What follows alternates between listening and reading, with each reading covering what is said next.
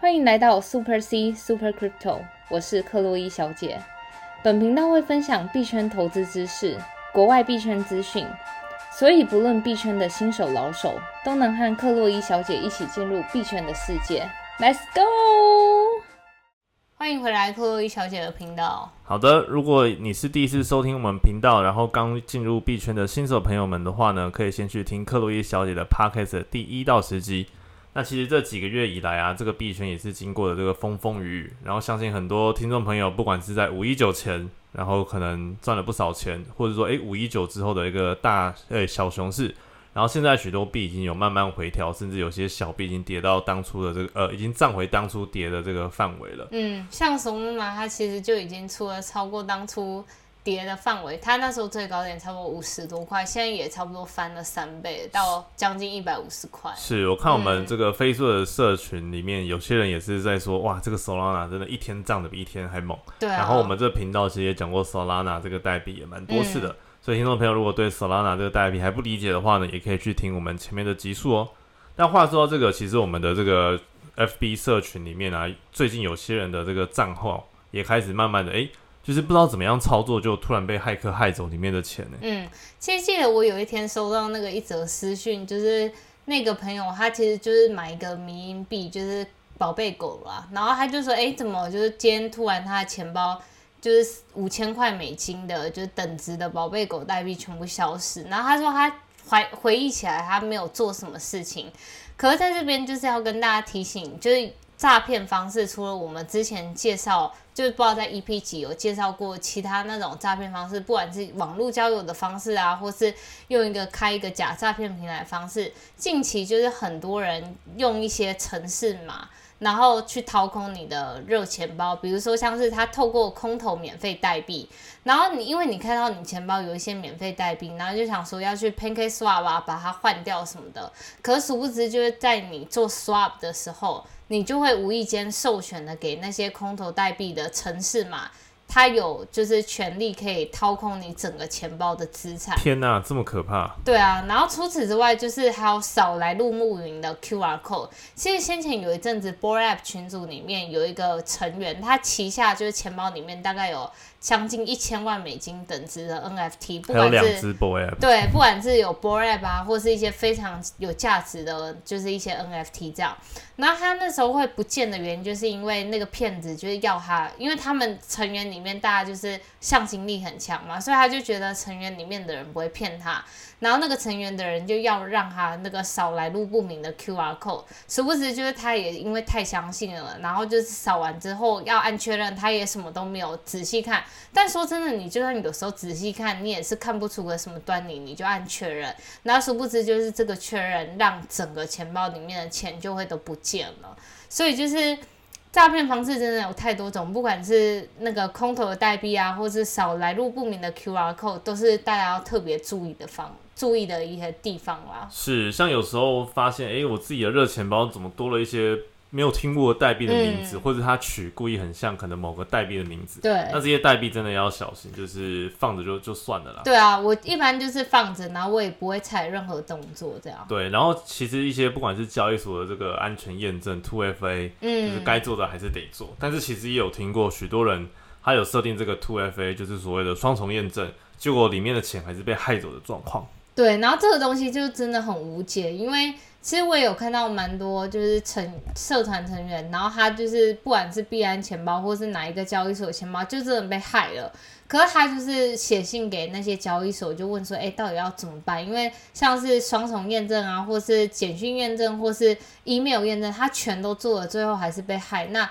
必然也说他真的无法，因为其实说真的，在去中心化的世界就是这样。你不像是在传统金融里面，你信用卡被盗，你打电话给信用卡公司证明说他真的不是你刷的，信用卡公司就会把钱退给你。可是，在去中心化的世界里面，就是你已经汇出到那个地址了，因为你另一个汇出去的地址，你也不知道那一方是谁，所以真的这种情况就求助无门。所以我自己就是在这方面，其实我整个也很警惕，就是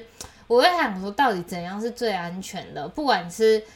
分散交易所的风险也好啊，或者是把它汇到冷钱包里面，我觉得就是总体来说，就是鸡蛋不要放在同一个篮子里面。是，所以各位听众朋友在币圈里面操作，不管是做这个 DeFi 项目有应用到热钱包的，或者是你的钱都是放在中心化交易所的，其实还是要随时保持警惕，因为就算你真的把所有的安全因子都锁上了，还是有可能会因为无意间。点了可能钓鱼连接，或者是下载到来路不明的 APP，而把你的这些资讯全部都被骇客揭露了。对啊，然后另一个检查方式就是，呃，你们到网页上搜寻有一个东西叫 DB D Bank D E B A N K，到那个网页贴上你的就是钱包的，就是 public address 就公共的地址，然后在那个公共地址里面，你会看到它那个钱包它有一个页面是授权页面。你可以到那个每一个分页去检查，比如说你在以太坊授权的哪一些项目，币安智能链上授权的哪些项目，然后他那边会有一个就是很贴心的，就是假设就是他们那边没有办法验证出是哪一个项目的话，他就会写就是高风险，所以你如果看到就是你也不知道那个到底是什么，你你之前核准过了什么项目的话，就请花 gas fee 把它去取消，以便就是。你的钱全部被盗走，这样是，所以这个 D Bank 其实对于这个检查钱包的地址是不是有授权给其他的项目，都是一个蛮好用的一个方式。嗯，那话说这个啊，有些交易所这个 API 啊，有些人可能在串接其他的软体，然后可能会把这 API 的权限从唯独开成可以操作的授权模式，这个也是要多注意的。是的，嗯。好的，所以在这个治安方面，在你这个不管是炒币或是投资的同时呢，还是要注意到自己钱包里面的钱自身的安全喽。那我们来看一下近期的一些粉丝的留言。然后首先第一个粉丝是 Boson，然后他是抖内透过这个抖内理解抖内，然后留言说，请女神吃饭，优质节目必须支持。感谢 Boson，是谢谢 Boson 抖内。然后另外听众朋友是 Grace，然后他留言说，感谢克洛伊小姐的频道，必须推起来。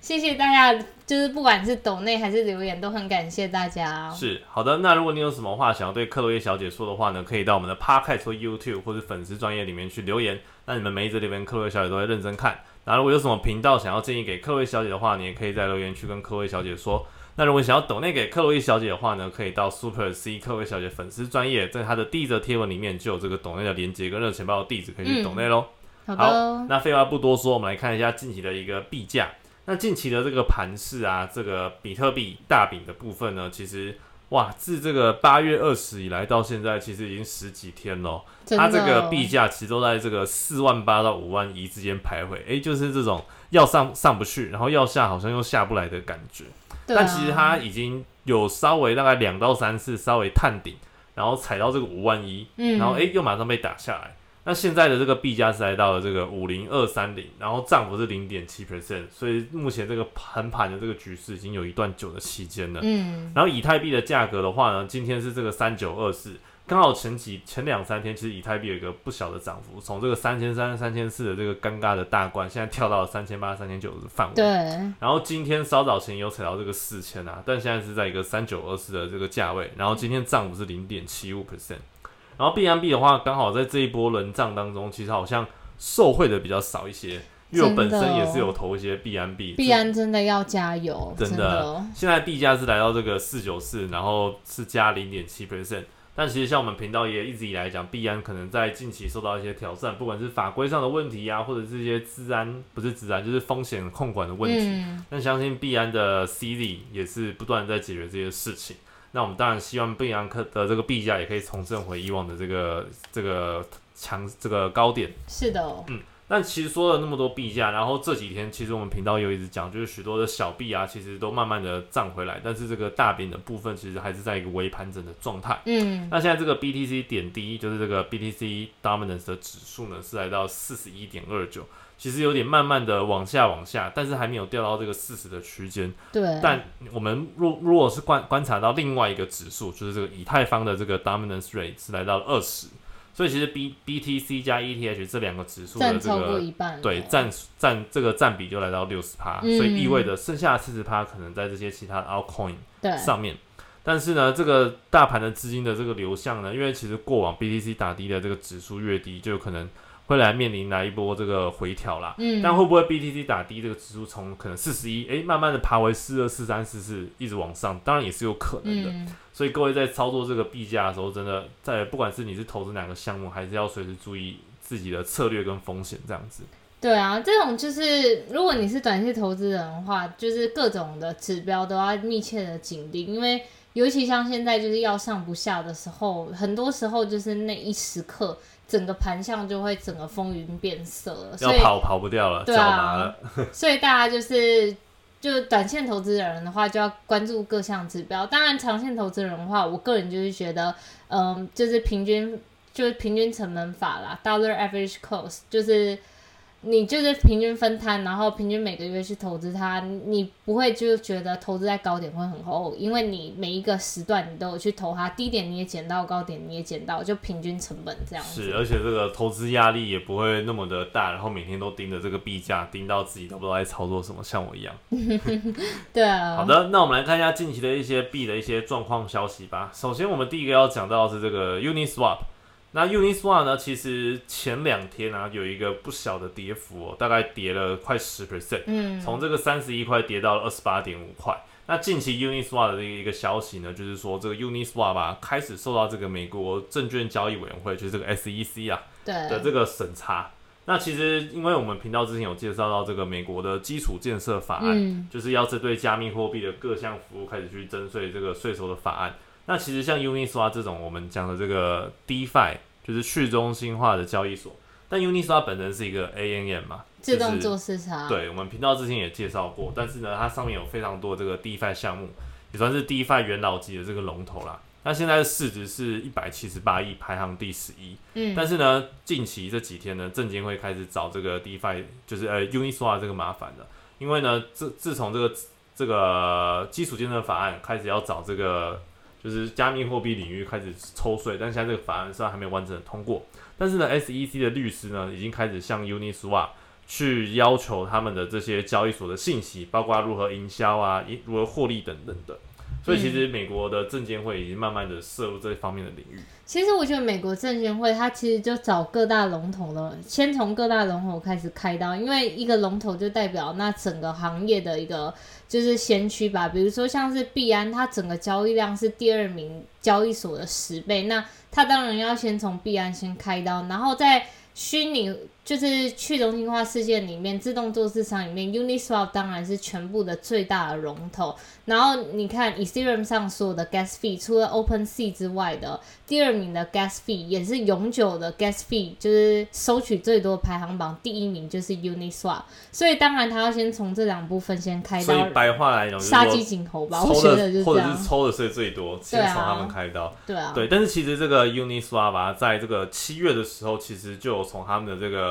项目当中砍掉了一百多个这个代币啦。嗯，那这些代币呢，其实许多下架的代币都是一些合增资产或者是代币化股票。就在这边要跟大家说到，就是一般来说，你用币安美国或是 FTS 美国的 APP，你会发现它没有像亚洲版或者像全球版这么爽，就是因为它上面的衍生性商品几乎都会被拿掉，或是股权化代币，这些都是在美国无法就是使用的，因为在美国的话，他们是更合规的，他们会保护就是投资人的就是。一些控制他们投资人的风险，避免让投资人受到就是很大的风险波及啦。是，但是亚洲的话，我们就是比较更自由一点，然后所以就是当然就是高风险高获利，所以亚洲就会有很多衍生性的产品，不管像是先前的杠杆可以开到一百二十五倍啊什么之类的这样。对，就像克洛伊小姐所说，因为刚刚这些的金融商品其实是被美国证监会归类为比较风险高的商品啊。嗯，所以虽然 Uniswap 下架这一百多个代币，就是多少被质疑说，诶，这样是不是真的不去中心化等等的？但其实说真的，加密货币这个行业未来终究还是要面对这个合规 regulation 的问题。对。那就这件事情，不知道克洛伊小姐怎么看？就是说 Uniswap 现在开始慢慢受到审查这件事情。就我觉得第一点就是，如果它最后真的走向中心化，就是会受到证监会监管的话，我觉得这种就是短多长空，呃，短空长多的消息，因为就是你最终受到就是合规化，代表越来越多机构可以参与嘛，然后大家也知道，就是最多钱的总是是机构们，能帮我们就把整个市场炒起来的也是机构。所以就是如果真的他最后走向中心，就是能被 SEC 通过啊，然后符合他们要求的话，走这条路的话。那就是短空长多。那第二点是，假设他们不走 S D C 这条路，就是不要向中心化低头的话，那就是之前跟我们介绍到的，我们之前介绍到有一集介绍 DAO，就是去中心化自治，他可能就会把整个中心化的团体解散。然后把这些权利释放给整个社群，然后如何释放这整个权利？那当然就是背后要先有个人做一个智能合约，就说，哎，假设今天 Uniswap 要上架什么产品，来大家一起投票，然后 Uniswap 要做什么改变，来大家一起投票。那当然背后不不得不说的话，其实这种看似以去中心化包起名，就是包起来的产品，它说实话到底，我觉得还是算是有点中心化的商品，因为。到底谁会有比较多票？当然是持有越多 Uni Token 的人。那谁会持有越多 Uni Token 的人？一般来说，当然就是创办人那些会比较多。对啊，项目方。所以我就不管是走到哪条路啊，就是当然都有各自的利弊，然后最终还是要取决于，就是到底整个加密社社群。就是最终要怎么跟我们就是 SEC 合规化路线做一个就是协调，或是大家就是已经全面改采 DAO 这条道路，是分析的非常好。但目前啊，根据这个 Uniswap Lab 的一位代表啊，目前是向这个媒体透露，就是。他们会尽力的去管辖他们的行业的法规，然后并且向监管机构提供相对应的信息，来帮助他们做任何的调查。嗯，所以目前 Uniswap 还是比较倾向，就目前这根据这消息来看，还是比较倾向就是受监管。嗯但目最终的结果怎么样，还是要看最终不管是社群决定或者项目方决定，然后看怎么样迎合当前的这个法规咯。嗯，好的。然后呢，接下来的另外一个方面就是我们有一个代币叫做 FTM，然后这个叫 Phantom，是不是？这个是一个算是来自韩国的公链，哇，这个 Phantom 币这几天涨得非常的多哎。对啊，好像在过去一周它就涨了九十五帕。对，其实，在几个月前，就是有蛮多听众朋友们就是私讯敲我们要就是介绍这个币，但今天终于就是安排上，就是要来好好一起来介绍这个币。这个代币叫做 FTM，然后叫做 Phantom，然后它是一个来自韩国团队啊，就有一个叫做安 byung ye 博士。他是这个延延世大学计算机科学博士，然后他之前有许多这个做食品技术的科技平台等等的。嗯，那 Fenton 这个币其实在二零一八五月的时候出现了这个 ICO 的项目。嗯，好，那么就来跟大家说说，就是 Phantom 背后的技术，以及它到底跟市面上所有的公链的差别在哪里。首先，就是它其实是基于一个 DAG 这个技术所做出来的智能合约平台。什么是 DAG 呢？它是一个有向无循环图，大家听起来会觉得很抽象，但是。它是呃蛮常用在一般计算机科学领域的一个技术，它就是将资料做一个分布式结构的资料运算。你能想象就是 DAG 它的中文名字叫有向无循环图，你就想象它就是嗯，大家不是说条条大路通罗马？可现在是你到达罗马之后，你不能从原来就是比如说我 A、B 两条路都可以到罗马，可是你如果再从罗马走 A，你没有办法回到原来的原点，所以你可以把 DAG 这个意思想象成它是一个单行道，我去了之后它就回不来了。然后在这个技术下，就是到底这 Phantom 是怎么应用呢？其实 Phantom 它就是嗯，在一般的区块链事件里面。我们都是把所有的交易打包成一个区块，比如说像是你很常会听到 Ethereum，大家说，哎，现在就是我是在区块几号，但是那个区块几号还没有被处理，所以我的资料没有被处理到，还在 pending 当中。是，所以其实，在去中心化的事件里面，就是一般的公链都是以一个区块区块的概念，所以你也会听到，就是像上次以太坊轮动硬分叉的时候，他们会说我要在区块几号去做升级，因为。它就是用区块来包装各个就是交易啦，就等于说一个区块下面有各个交易，但是分成跟大的差别就是，它不是把数据打包成区块的概念，相反的是，每一个用户都可以各自提交他的数据单元，然后就会及时的被处理，然后也因此就等于说，它没有像是以太坊或是像 Bitcoin。或是像 B M B，或是像手动拿那种，就会有稍微延迟性的，就是你的区块要等被人家处理之后，我才能就是 transaction confirm，你的交易才是正式算成功。所以 Phantom 这个技术，你每一笔交易都可以单独运送，就相当于说我送出去之后，马上就是及时成交了啦，这样子。嗯，所以可是现在的问题就是，大家就是会有一个问题是说，诶，一般公链都会遇到三角难题，就是速度、安全性跟去中心化。一般来说，这是一个无解的事情。你如果要安全又要去中心化的话，那你速度就会被限制。比如说像 Bitcoin、像 Ethereum，因为它就是安全又是去中心化，节点各自分布在别人身上，所以它就是会非常安全。可是问题是，Bitcoin 每秒处理七笔交易是，Ethereum 每秒处理十四笔，然后再来说到了币安好了，币安它就是速度很快，然后安全性嗯差强人意，但是重点重点来了，大家抨击的就是它不是这么的去中心化，因为它的交易都是安排在几个节点身上。这就会说到为什么就是一般的公链会有一个三角难题，因为你看哦，就是一般来说，大家都会想要把就是节点分配给越来越多个人。你把节点分配给越来越多人，就代表你把权力释放给不同的人。就是因为你把权力释放给不同的人，所以你不会怕，就是大家就是作乱，就是一起把事情搞坏。因为我跟你又彼此不认识，他跟他也不认识，所以去中心化就是靠这些路人，很多的路人才变得比较安全。但是越来越多路人参与，就是代表这整个生态系很复杂，就变成说速度就会变很慢。嗯，但是如果像币安的 case，它就是现在那些验证的人少了，节点验证人少了，大家就是沟通起来很快。可是沟通起来很快，你又会怕这些人出乱子，就是哎，假设假如我跟你很认识，好来，我们一起来把这个链搞坏，这样子就是会产生就是安全性的问题。对啊，所以这就是传统的，就是速度、安全性、去中心化都会产生一个三角难题。可是 Phantom 它就是采用的 DAG 技术，DAG 技术就是像我们刚刚前面所说的，每一笔交易都是可以各自的直接送，没有区块的概念，所以在这时候速度很快，然后去中心化程度也很高，因为它就是分配给不同节点的人去做运算的。然后再来说到安全性。它安全性是采用就是共识 LCA 的算法去做一个共识算法，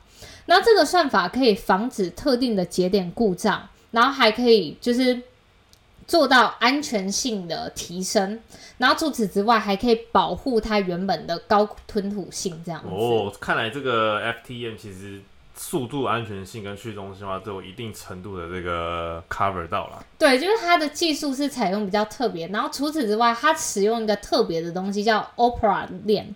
那 Opera 链它是分为三层，第一个层是核心层，就是处理一般的就是交易，就比如说我转钱给谁，然后或是我一般用那个我的钱去买 Starbucks 这种大规模的交易。是，然后另一个层面叫软件层，就是处理智能合约，比如说。呃，我现在在做一个 DeFi，我要跟智能合约互动，这个就是智能合约软件层在处理的部分。第三个就是应用层，像应用程序，应用程序一般来说就是用给 third party，比如说我今天想跟某个厂商合作，但是那个厂商想基于我的技术开发一个属于他们自己生态系的产品，自己的应用程式，比如说你就可以想象。我想要在 Apple Store 做一个我自己的程应用程式的这种概念，所以你是基于 Phantom 自己去开发一个属于你自己的应用程式，它就是把它分为三层。那像我们前面介绍到的 Cardano，它就是分两层，一层做交易，一层做智能合约。但是 Phantom 的话，它就是三层，智能合约交易，然后再来应用程式是 For，就是可能 To B 的 solution 啊，或是其他的应用程式。感觉起来真的，不管是效率来讲，或是应用来讲的话，都还算是蛮有广泛的这个策略。对，所以所以它就是搭上近期的，就是公链的一个热潮。热潮，其实近期你会发现各种公链串生，有可能就是有一堆是你没听过的，但是项目方很早就在做事，比如说 Avalanche 啊，也是到近期才大爆发。是，然后或是像 Luna，就是专门做就是算法稳定币。我记得我们前一集还介绍到 Luna 的，对 Avalanche 之前介绍过。嗯，所以就是基本上我们节目大概所有的公链都有。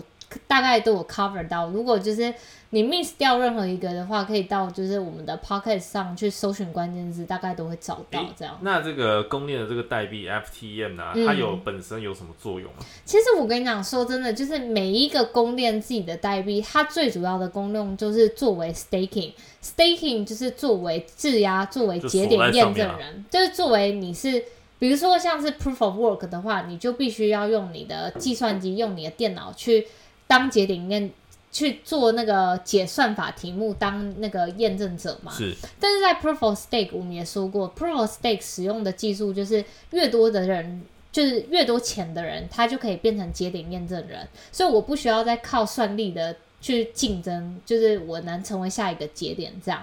然后像 FTM，其实现在说，一般来说，你现在市面上看到的新兴公链，几乎都是用 Proof of Stake 的技术，几乎很少在用 Proof of Work 的技术了。了解哇，那这样听起来，这个 FTM 这个公链啊，算是蛮多 cover，不管是速度、安全性、效率这些问题，其实应用上面也不输其他的公链。那它现在这整个生态系或者它的应用场景有哪几个面向呢？现在目前的话，当然就是说真的，就是一般每个公链第一个会做的应用方向以及生态机布局就是 DeFi 嘛。嗯。因为 DeFi 我觉得很直觉，就是有钱的地方就是能生钱的地方。做 staking 啊，对，啊。所以 DeFi 里面就是一般的 lending 就就是借贷的功能，也是一定要有的。所以他们就是第一个就是有 DeFi。然后再也是有 Oracle，Oracle 就是那个叫什么来？预言机。对，预言机。它预言机为什么就是你可以看到几乎所有的公链都一定会跟预言机做结合，因为预言机是 DeFi 的，不管是 DeFi 任何 protocol，一定要用预言机。比如说我在 Uniswap 做一个币的交换，我想要用 BNB 换 USDT，如果你单纯使用 AMM 这个系统的话。很多时候就是大家可以去，就是像一些大机构们，他时时刻刻可以用自己的演算法去运算，说哪一个时间点它可以有利可图，然后就去搞坏那整个系统。但是预言机的功用就是它要把就是去中心化的世界跟真实的世界做结合。比如说现在在去中心化的世界，我一颗 BNB 可以换到一万个 USDT，这个是我夸张，但是就是一个例子。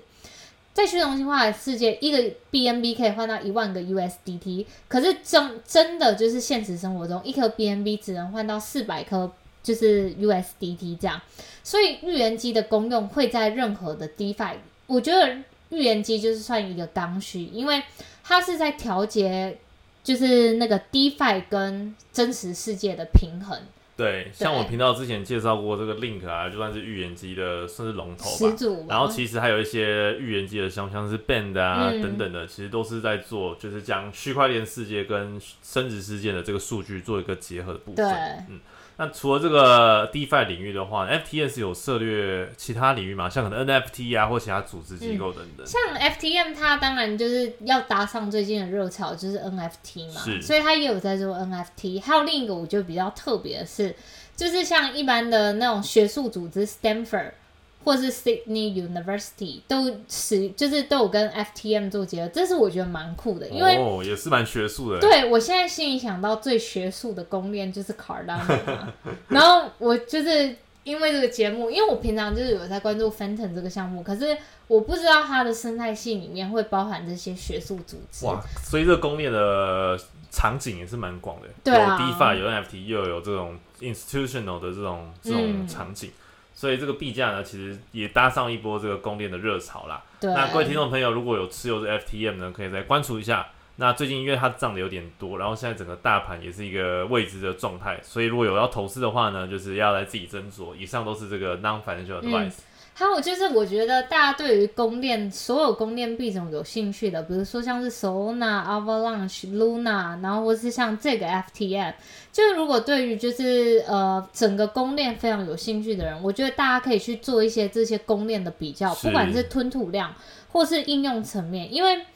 嗯，就如同我之前说过，其实币价的最终的最有潜力的涨幅在于它的生态系完不完整。如果它今天生态系非常不完整的话，就是我觉得它可能币价就是会靠短时间的消息面来撑它，但是长期以来，因为所有就是这些公链的应用、币种应用都是靠生态系的互相连接嘛。如果你今天生态系没有了这些连接，就像股票的基本面不好是一样的道理。所以就是，如果想要投资这些公链的朋友们，就是你想要求稳定的话，然后又想要就想要求稳定的报酬的话，那当然就是公就是公链王者 Ethereum 我们的二哥。那如果你想要就是投一些有潜力，然后它未来有可能成些为就是暴击性的成长，对，暴击性成长。那剩下的这些公链，大家要多的研究，因为近期真的是公链项目各个就是如雨后春笋般的出来，所以就是大家要去分辨，就是哪一些是好的，好的是 in terms of 就是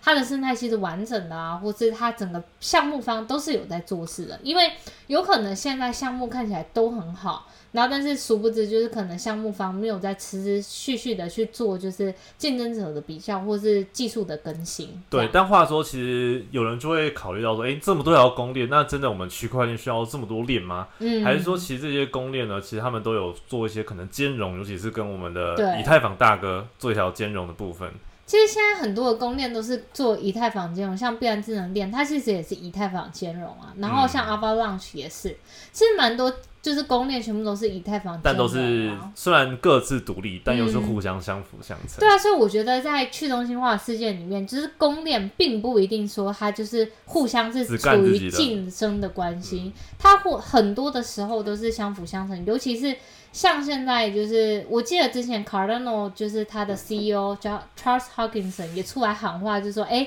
我们想要跟 Solana 合作啊，什么 blah blah blah，就是其实真的就是现在就是大家可以把想象成就是公链。它并不是就是每个都是竞争的关系，它其实很多时候可以是相辅相成的关系。因为说真的，像现在 ecosystem 就整个生态系最完整的还是 Ethereum，因为它有先进者优势嘛，所以就是，但是它也有它自己的问题，就是那个处理速度慢的问题，所以大家可以。就是他们可以去跟别的公链做结合，别的公链会贪图它的生态系，然后 Ethereum 会贪图别的公链的速度快，所以就是这其实都是一个好事，只要让整个区块链的世界就往前进，都是好事的、啊。是、嗯哇，听完这么多这个公链最近的一个崛起，然后又是一个很复杂的这个技术，各种层啊，什么计算层、应用层等等的。，那我们来聊一些比较轻松的，好了。就是最近啊，这个 NFT，相信大家有在玩的，因为这个 NFT 今年夏天非常火热嘛，对不对？嗯，但其实各社群现在有跑出来一个，就是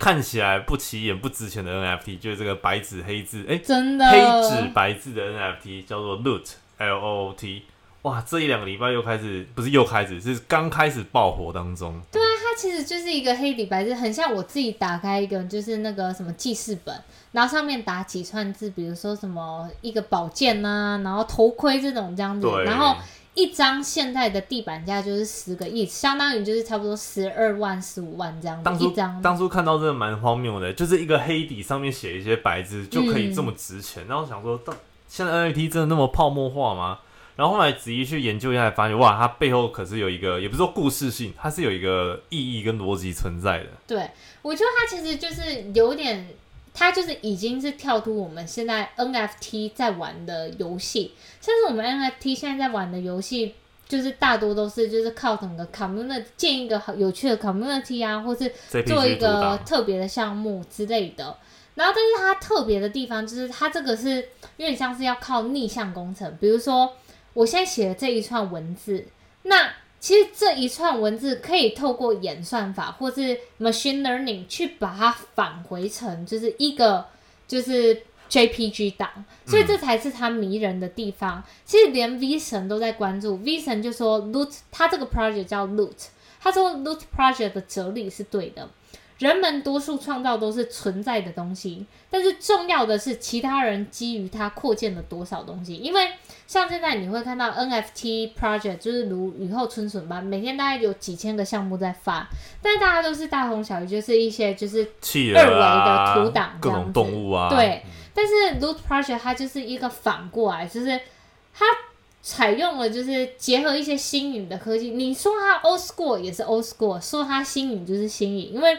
其实像是像以前的 RPG 游戏，它最以前都是使用就是像 Loot 一样这种使用文字，比如说我今天就是买了一张卡牌，卡牌上面就写我的战力一百，然后我有什么宝剑、头盔，对，然后多图特这样。以前就是靠这种卡牌，然后上面就写文字，因为以前技术没有那么发达嘛。然后，但现在是它结合了以前 old school 的概念，但是又可以用逆向工程把它用。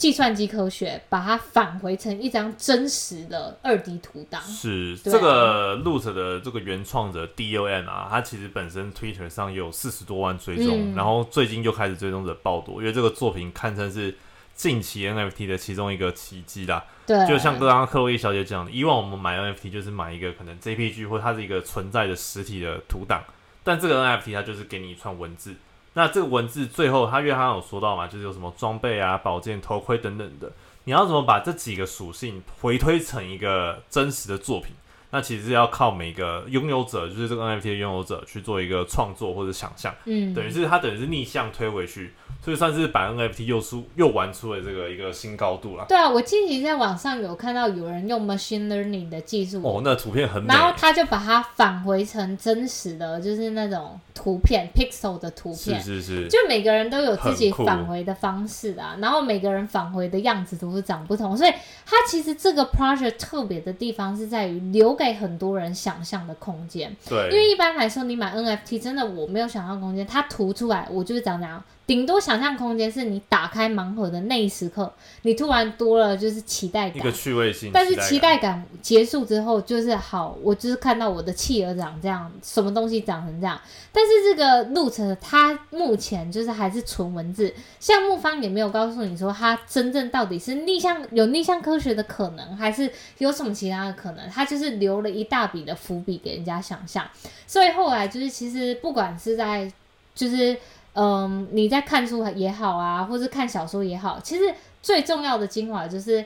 到底一一部小说的精华就是在于它留给了读者很多想象的空间。然后 NFT 其实也是，它要怎么样留给读者想象的空间，然后这个洞就做到了这一。所以其实同一个，就算同一个作品给不同人拥有，它所模拟出来的这个图像可能就长不一样。对啊，对。那其实这个 Loot 啊，最近的这个地板价有一点下跌啦，因为这个 Loot 啊，其实它开始奖励这些拥有 NFT 的作者了。就是你只要现在拥有 Loot 的话呢，其实它已经做了一个空投的部分，就是说呢，现在 Loot 已经有发行了一个代币叫做 AGLD，那这个代币现在其实在 FTS 交易所也买得到。对。那现在这个 AGLD 的代币已经空投，就是给所有 Loot 的拥有者了。那现在这个币价呢，就是刚上的时候也是涨很多了，但是也因为这个代币的释出，导致诶 l o o t 的这个地板价稍微下降一点点，但是现在还是很贵哦，一颗也是要十几个以太币。嗯，所以假设你买不起 Loot，然后又很看好这个项目，maybe 你可以买这个 AGLD 的这个代币啦。那我自己当然是